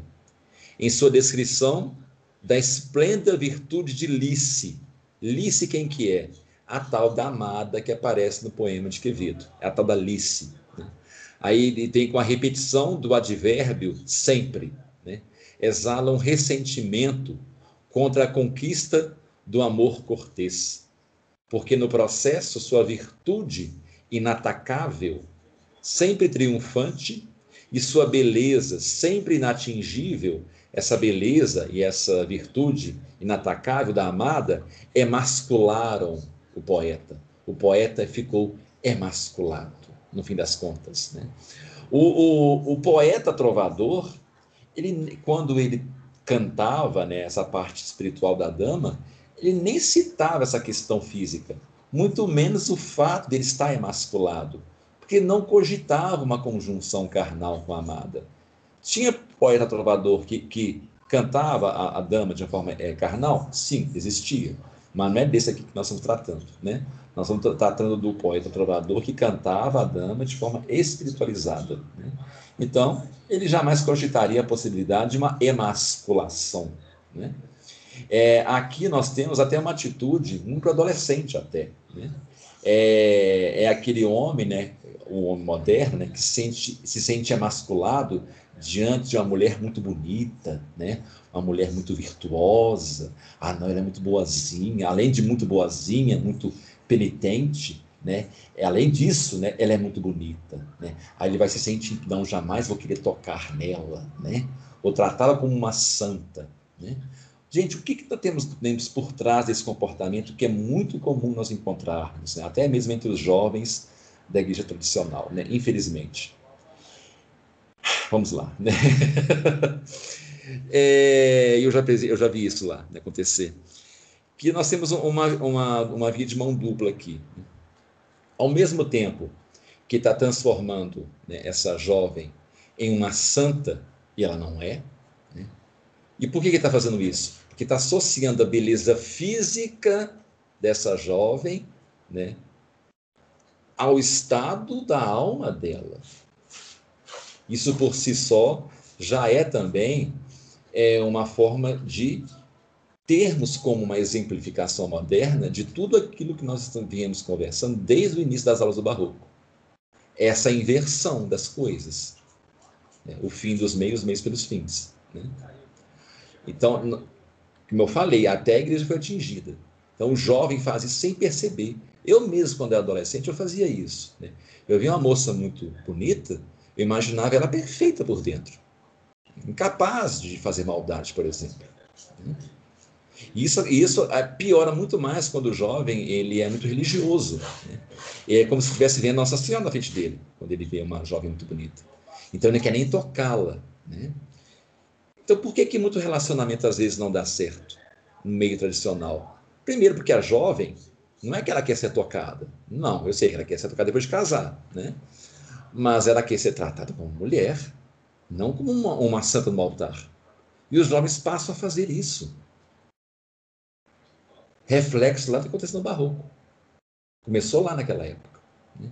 Essa é a primeira né, via, né, que é a questão de eu tratar o externo como algo que é interno. Né? E um outro problema tá, que, que nós temos aí, né, que, que, eu, que ele sente, que já na questão da emasculação, né? Ele sente toda a potência masculina dele indo por água abaixo. Né? Mas por quê? Isso é falso. Porque, no fundo, ele tem o desejo. Né? Mas ele está refletindo o desejo dele de como homem, natural isso, ainda mais um jovem, ele está direcionando esse desejo para as virtudes dela. Então, aí é só piora. Ele passa a ter desejos carnais por aquela espécie de santa que ela é que ele imaginou ser, por características morais. Vocês querem um exemplo disso? O crime do padre Amaro. Quem já ouviu falar nesse romance? Leiam esse romance, vocês vão entender o que eu estou falando. Tem uma cena específica que esse padre, né, que de padre não tem nada, ele está na cela dele, né, cela que eu digo, né, a, a, o quarto dele, que chamava de cela naquela época, né, onde o padre ficava. Né, e ele passa a ter desejos pela imagem de Nossa Senhora. É isso que eu estou falando. Essa inversão total. Eu passo a venerar o aspecto físico como se fosse santo. e passo a ter desejos carnais pelo que é moral. Quanto mais boa a pessoa é, eu passo a adorar aquela bondade dela. Então eu estou invertendo completamente, porque a punção é, sexual do jovem ainda existe, está lá, é pecador. Então vai estar tá lá. Ele inverte tudo. Essa inversão no, no, no homem, né, no indivíduo, é reflexo da inversão como sociedade. O amor para Deus, eu passo para o amor para, o mundo. Né?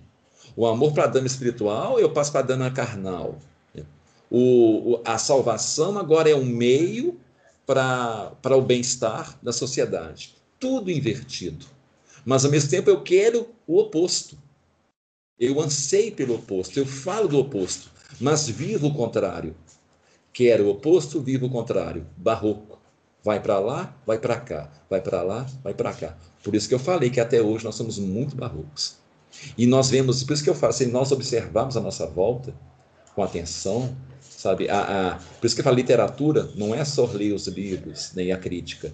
É a gente passar a observar as coisas à nossa volta com um olhar crítico, né? Pedindo até mesmo a Deus para poder ver com, com a questão da. É, como é que chama a palavra? Esqueci a palavra aqui, é discernimento. Né? Em vários momentos, sabe, assim, eu é, após a missa, né, assim, é, eu lá fora observando, só olhando em volta, assim, né, ou às vezes, enfim, enfim, em vários momentos, não vou ficar aqui descrevendo, né, é, principalmente quando eu olhava para os jovens, né, de 20 e poucos anos, 21, 22, ou mês para baixo, 19, né, é nessa, nessa idade, começando a namorar para casar, né, é observar essas coisas, sabe, não só lá na igreja, mas em outros meios tradicionais também até mesmo em meios carismáticos, ou até mesmo em meios mundanos. Né? Fazer essa inversão. E o homem é o que mais faz. Eu não posso dizer pela mulher em si. Né? Na verdade, eu posso, né? mas é não com tanta propriedade quanto em relação aos homens, porque eu também já vivi isso. Né? E isso tudo está já lá. Um homem medieval, por exemplo, vocês acham que vivia? E um jovem, por exemplo, seus 14 anos de idade, né? que casava-se cedo. Né? Ele, perto de casar, né, conhecia a sua noiva, muito bonita. Você acha que eu levava aquela beleza e santificava aquela beleza física? Não. Né? É, ele desejava aquele aspecto físico dela como se deseja um aspecto físico, a parte carnal. E se ela era uma pessoa boa, né, ele elogiava aquela, aquela contraparte, né, a moral, né, ah, não, você é muito piedosa, fazia elogios elogios para a parte material, é, para a parte é, é, moral. Né? E falava: Nó, Deus tem em você uma grande serva. Né? Você será uma boa esposa para mim, muito bom. Né? As coisas tinham seu lugar. E Crime do Padre Amaro é um livro que reflete essas inversões. E muito padre fez isso, viu, gente? O crime do Padre Amaro reflete um negócio que aconteceu muito, não só com padres, como principalmente seminaristas, a partir justamente dessa época. Né? E freiras também, né? coisa que não acontecia na Idade Média. Se aconteceu, era fatos isolados. Já no século XVII em diante, isso começou a virar escândalo. Né? Abrir a cela e pegar o seminarista fazendo, enfim, né, bobagens olhando para a imagem Nossa Senhora. As obras literárias, elas refletem problemas sociais. Eu sempre falei isso. Né? E tudo está aqui, nessa inversão que começou no Barroco. Né? Por isso que eu falo, devemos nos preocupar muito, até é, os jovens são os que mais são atingidos, porque eles não têm consciência disso, dessas coisas que nós estudamos. E passamos a combater em nós, e combater no sentido de vigilância, né? de observação, né? De, de quando observa, ora, né? E sem nos, nos, nos, castigarmos, quem castiga a gente é Deus, né? A não ser em penitência, né? Que o Pai nos dá, não nós que nos damos penitência, né? É, então, Lice, né? É, opa, não, passa bastante tempo, hein? Olha que beleza, mas eu, fui, eu li quatro. Gente só vou terminar essa página aqui, faltando duas, viu? É, cadê? Lice? Oh, meu Deus. Mas não, perdi aqui. Ah, faz comigo, não. Aqui. Ó, mexi na página, perdi. Pera lá, só um minutinho. Ah, aqui. É, exala um ressentimento contra a conquista do amor cortês da Tatalice, o emascularam. Né? Com a iminência da morte, né? morte, que é muito comum um adolescente querer se matar, né? É, porque não recebeu, né? a atenção daquela, daquela moça tão linda, né? porque fica endeusando aquela beleza. Né? Gente, eu tô meio falando de mim, viu? ah, os meus 16, 17, 18 anos. Com a iminência da morte, algo complexo acontece na poesia de amor de Quevedo. E se nos atermos estritamente ao tema do amor, perdemos o foco. Porque nós temos muita questão já da morte. Né? Também a morte está muito aí, né? também no amor. Nunca deixou de estar distante da, é, da morte, né? o amor. No fundo do coração, Apesar de todas as dificuldades, Quevedo ama a vida ainda e teme a morte. Muito mais do que a questão do amor. É mais pertinente dizer que ele não teme a morte tanto quanto teme a morte da capacidade de sentir do corpo. Anotem isso daí. É mais pertinente dizer que Quevedo, ou Barroco no, no geral, não teme a morte tanto quanto teme a morte da capacidade, da sensação do corpo, o que o corpo sente. Então, esse que é verdadeiro, é a velhice, por exemplo, né? em você perder tudo aquilo que o corpo sente. Então, está ligado aos prazeres da vida. Né? Ele acredita na imortalidade da alma ao mesmo tempo e quer acreditar na imortalidade da paixão do corpo. Quero o paraíso, mas não quero morrer. Resumidamente é isso. Ele acredita que a alma e o corpo devem participar da experiência do amor, tanto a alma quanto o corpo. Devem experimentar o amor físico, não o amor dos trovadores. Entretanto, a morte e o amor intelectual os separam. O que, é esse amor intelectual? Né? Esse amor intelectual é o amor dos trovadores, né? é, é a caritas de Deus. Né? Dissolvendo, então, a interdependência. Para a alma, a morte não é uma barreira, mas é uma barreira formidável para o corpo. Então é impossível a alma viver o amor que o corpo sente. E isso dói muito, essa realidade. Seu problema é encontrar um meio pelo qual o corpo possa transcender essa barreira que há entre o fato da alma não sentir os prazeres do corpo, para resolver de alguma forma a imortalidade de um e a perdição do outro. Né? Então ele quer, assim, já que a alma é imortal, vou resolver isso. E eu vou resolver também a petição do corpo. E petição de corpo é o quê? Que o corpo ele é algo que deteriora. Né? Então quero resolver essas duas coisas. O amor, então, é uma força mais poderosa que ele já experimentou, que pode resolver isso. Daí que, que se cria o tema da questão lá que eu, que eu falei, né, de juntar o amor espiritual com o orgasmo. Gente, o homem medieval não tratava o êxtase físico do clímax de um casal com amor. Isso é um tema que se nasce no barroco.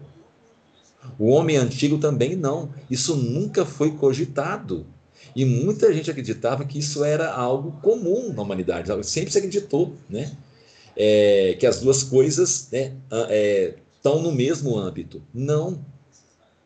Na verdade, esse clímax né, dos corpos, ele é como se fosse uma última consequência das dez categorias aristotélicas, né, a décima categoria, né, que é no caso a do que é a, a, a do, do acidente, né, o orgasmo em si é só um acidente, que é a décima categoria. Nós temos a primeira, né, que é, que é a substância, né, que é a caritas, aí passa pela qualidade, pela quantidade, pelo estado, enfim, todas as dez categorias, todos os dez estados do amor, né, é, no, em toda a criação, até chegar no acidente, que é o mais baixo grau que se possa atingir. E é só uma consequência, não é nem caritas, não pode nem tratar né, a questão do clímax né, de um casal como Caritas. Aquilo é uma. Tem ligação com a Caritas? Tem, mas uma consequência. É uma consequência. Né? Tem ligação, tem porque né, é obra de Deus, óbvio. Né? É para um casal, um matrimônio, é ter filhos. Né? Então, tá ligado? Mas não é Caritas. É consequência, não é. E o barroco passa a associar uma coisa com a outra. Que o romantismo comprou, isso virou realidade, foi para os casais da Disney, né? Aí todas as damas queriam casamento assim, né? Aí vinha a decepção né, do casamento, ah, não, é o que eu, não era o que eu pensava, né? Aí foi uma decepção total. E todas essas conversas que, né, que a gente escuta, que eu já ouvi até da boca de pessoas casadas, mais velhas, né? Ai, é, como era boba, né? Eu pensava que era assim, depois eu vi que não era nada disso, né? Porque nunca foi. Aí culpa o marido, né? culpa a vida, né? culpa a sociedade, culpa a sociedade patriarcal, culpa tudo. Não tem culpado, porque no fim das contas foi um engano. E um engano gerado pelo medo da morte, em querer trazer a vivência do êxtase do paraíso aqui no mundo. Simplesmente é isso. Né? É, então, né, vou encerrar por hoje, gente. Amanhã a gente continua, viu? Nós vamos continuar. Então, amanhã, é 15 para as 8, eu vou acabar de ler esse texto. Né? Vocês estão vendo que, que é um tema bem é, complexo, né? E que ele vai ligar, né? Para, como eu falei, reiterando de novo o que eu falei no início. É, inclusive, vai ser a última aula, viu, gente? A última aula sobre barroco espanhol, né? E vou fechar até com umas reflexões de novo, voltando um pouco barroco alemão, né? Aí nós vamos para o Brasil. Né? Depois que falar do Brasil, Minas Gerais, né? Aí nós vamos falar de nós aqui. Aí, encerrando, vamos para o romantismo. Né? E o romantismo vai ser o mesmo processo, viu? Vamos falar do romantismo mundial, depois no Brasil, em Minas Gerais. Aí, quando chegar em Minas Gerais, né, nós entramos nas escolas literárias, né, no naturalismo. Ah, quando nós falarmos sobre naturalismo, gente, é, naturalismo realismo, eu vou tentar, tentar ao máximo filtrar, viu? Inclusive a Fabiana me mandou uma mensagem esses dias, né, que ela achou um livro na leitura que chama O Mulato, do Aloysio Azevedo. Ela perguntou assim, Eduardo, eu compro? Eu falei assim, olha, é, Fabiana, é um livro de um escritor naturalista. E o naturalismo, ele já é aquele ponto mais baixo do romantismo. E o naturalismo tá, trata o ser humano como se fosse um animal em todas as instâncias. Então você não vai gostar do que você vai ler aí, sabe? É, é pesado. O naturalismo não é algo, sabe, leve de se ler, né? Então, a Luiz de Azevedo é um autor naturalista. O Mulato, O Homem, O Curtiço, né? São obras até que são recomendadas em vestibulares, né? Para os jovens ler, né? Para poder tentar vestibular. É, eu li, por exemplo, O Homem, de Luiz de Azevedo, e vou falar a verdade, viu? Tem que ter estômago. O, o ser humano é um cachorro. E, mas tem um porquê, como eu falei, todas as escolas literárias né, têm um porquê social. Então, eu vou falar mais do porquê social, não vou fazer análise das obras naturalistas, ok? Até porque em questão de decoro, ok? Mas fica esse alerta aí, viu? Para quem quiser se aventurar no naturalismo, né? É, e não gosta desse tema, não procure, tá bom? Não recomendo. Mas, enfim, gente, encerrar por hoje. Quer alguma é uma pergunta, né? Encerrar com perguntas. Ufa, não, foi uma matadora. Comentários, perguntas. O áudio ficou bom, né? Tem isso. Ficou legal o áudio?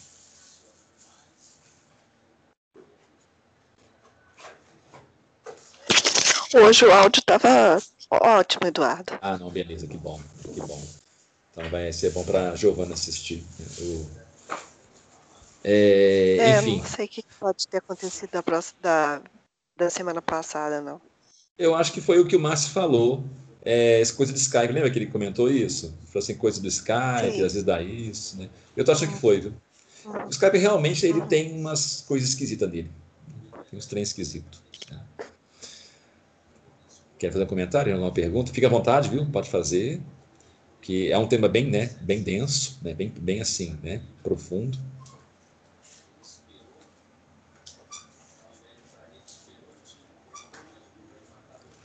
Ok. Então, gente, eu vou é, eu, eu, a minha gente, minha memória está tão ruim, você não tem noção. Por isso que às vezes eu peço para vocês me lembrarem de enviar as coisas que às vezes eu prometo. É, o, o livro, né? Eu vou compartilhar a tela aqui com vocês e mostrar a capa do livro, tá bom? Para vocês verem. Vou fazer assim, é melhor. Cadê aqui? É. Colocar lá no início. Isso. Eu vou diminuir aqui a página e vou mostrar é, a página. Aí vocês anotem aí, que é melhor do que eu prometer que eu vou colocar. Eu acho que eu já prometi, nem não sei se eu coloquei. Ah, aqui, isso. Compartilhar a tela, isso é compartilhamento. Vocês devem estar vendo já, não estão vendo? Aqui, essa é a capa, né? É Select Poetry of Francisco de Quevedo, é, editado e, traduzido por Christopher Johnson, a Bilingual Edition. Né? Aqui está a capa, até tem uma arte barroca, né? Aqui. Né? Essa é a capa, né? Deixar vocês anotarem aí. Daqui a pouco eu passo a editora, né? Arreda um pouquinho para baixo. Select Poetry. Se bem que está sendo gravado, né? Depois vocês podem ver. Select Poetry é Francisco de Quevedo. Está trazido por Francis Christopher Johnson. É, ele é, tem 242 páginas, como vocês estão vendo. Né?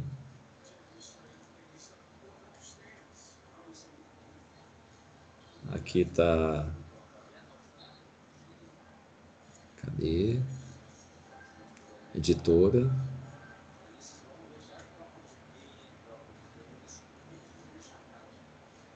Ah, The University of Chicago Press. Como está aqui, ó. University of Chicago Press. Mas se vocês pesquisarem aqui né, o título, já encontra na internet.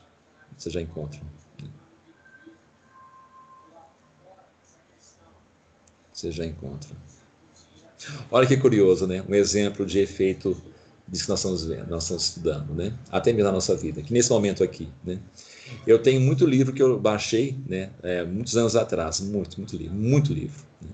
E eu parei né, de, de baixar né, é, livros, eu baixo mais livros que são autorizados. Né?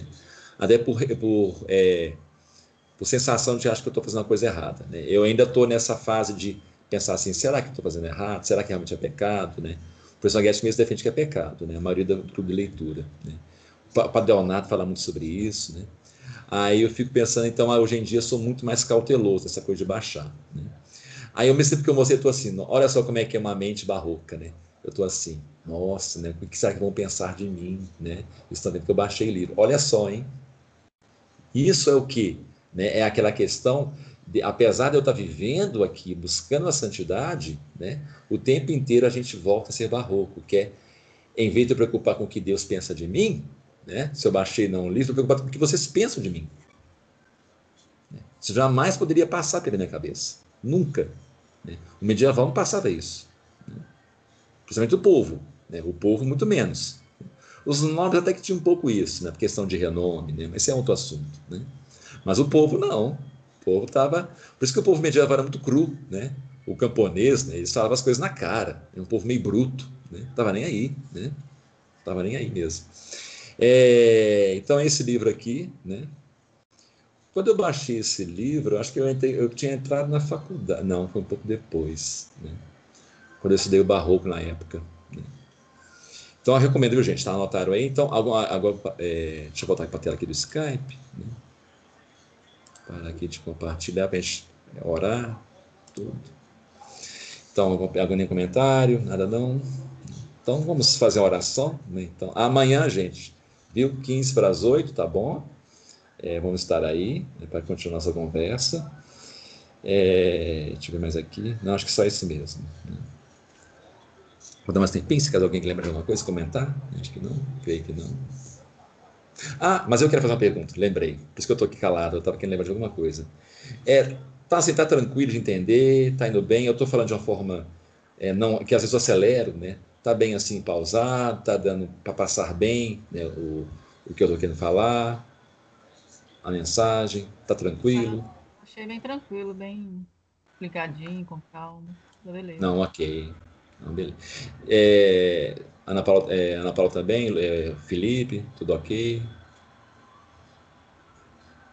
Pra mim também, Eduardo. Eu nunca achei que você falasse, que você acelerasse, não. Ah, Sempre não, achei tem- que você fala muito pausado, muito tranquilo. Ah, não, tem hora que eu dou uma acelerada, tem hora que eu. Aí eu freio. Ai, ai, meu. Tem hora que eu dou. Isso é uma problema que eu tenho de- é, da infância. Na infância eu era gago. né? Aí eu resolvi a gagueira falando rápido. Inclusive, minha gagueira eu resolvi sozinho. né? Eu não fiz fonoaudiologia. né? Foi aos trancos e barrancos. né? Eu lembro que eu fui gago até os meus 19, 20 anos. Mas gago de não conseguir falar uma palavra direito. Né? Travava tudo. De vez em quando ainda sai uma gagueira minha, mas é mais raro. Felipe, entendeu, Felipe? Tudo certinho? Tudo certo, Eduardo. Tudo, Ah, então, beleza. tudo beleza. Então, amanhã nós estamos aí, viu, gente? É, então, 15 para as 8. Vou fazer a oração então para encerrar. Em nome do Pai, do Filho e do Espírito Santo. Amém. Ave Maria, cheia de graça, o Senhor é convosco. Bendita sois vós entre as mulheres. Bendito é o fruto do vosso ventre, Jesus. Santa Maria, Mãe de Deus, rogai por nós, pecadores, agora e na hora de nossa morte. Amém. São Felipe Neri, rogai por nós. Nossa Senhora de Fátima, rogai por nós. Em nome do Pai, do Filho, do Espírito Santo. Amém. Gente, no fim das contas, né, tudo isso, né, começou lá no século XIII, né, e veio Ockham, né, e acabou de arrebentar tudo, né, junto com João de Paris e Marcelo de Pádua. Né. Enfim, mas é bom a gente, né, aprender essas coisas para nós tomarmos as vacinas, né, que nem o Padre Paulo fala, né. Tudo isso é vacina, gente. Eu penso muito naquela frase do Padre Paulo. O Padre Paulo mudou muito aquela frase. Foi daí que eu tive essas ideias de fazer essas aulas, estudar mais até, né? para sempre tentar nos policiarmos, né? isso tudo está em nós o tempo inteiro, né? assim como gnosticismo, antropo, antropocentrismo, tudo, tudo. Nós somos filhos do, nosso tempo, em relação né, à nossa contraparte comunitária. Né? Só a alma nossa, né, que é filha de Deus, porque o resto, nós somos produto disso aqui. Ó. Enfim, né, vamos é, tomar a vacina, né? A vacina boa e vacinar nossos filhos contra isso. Né? Gente, então até amanhã, viu? É, fique com Deus. Novamente, obrigado pela paciência aí. É, e até amanhã, gente. Desculpa qualquer coisa também, viu? Até mais. Até amanhã. Boa noite. Boa, boa noite, Eduardo. Muito obrigada. Eu agradeço. Tchau. Com Deus, boa noite, obrigado. Eu tenho essa dificuldade de fechar isso aqui toda hora. Ai, fechei.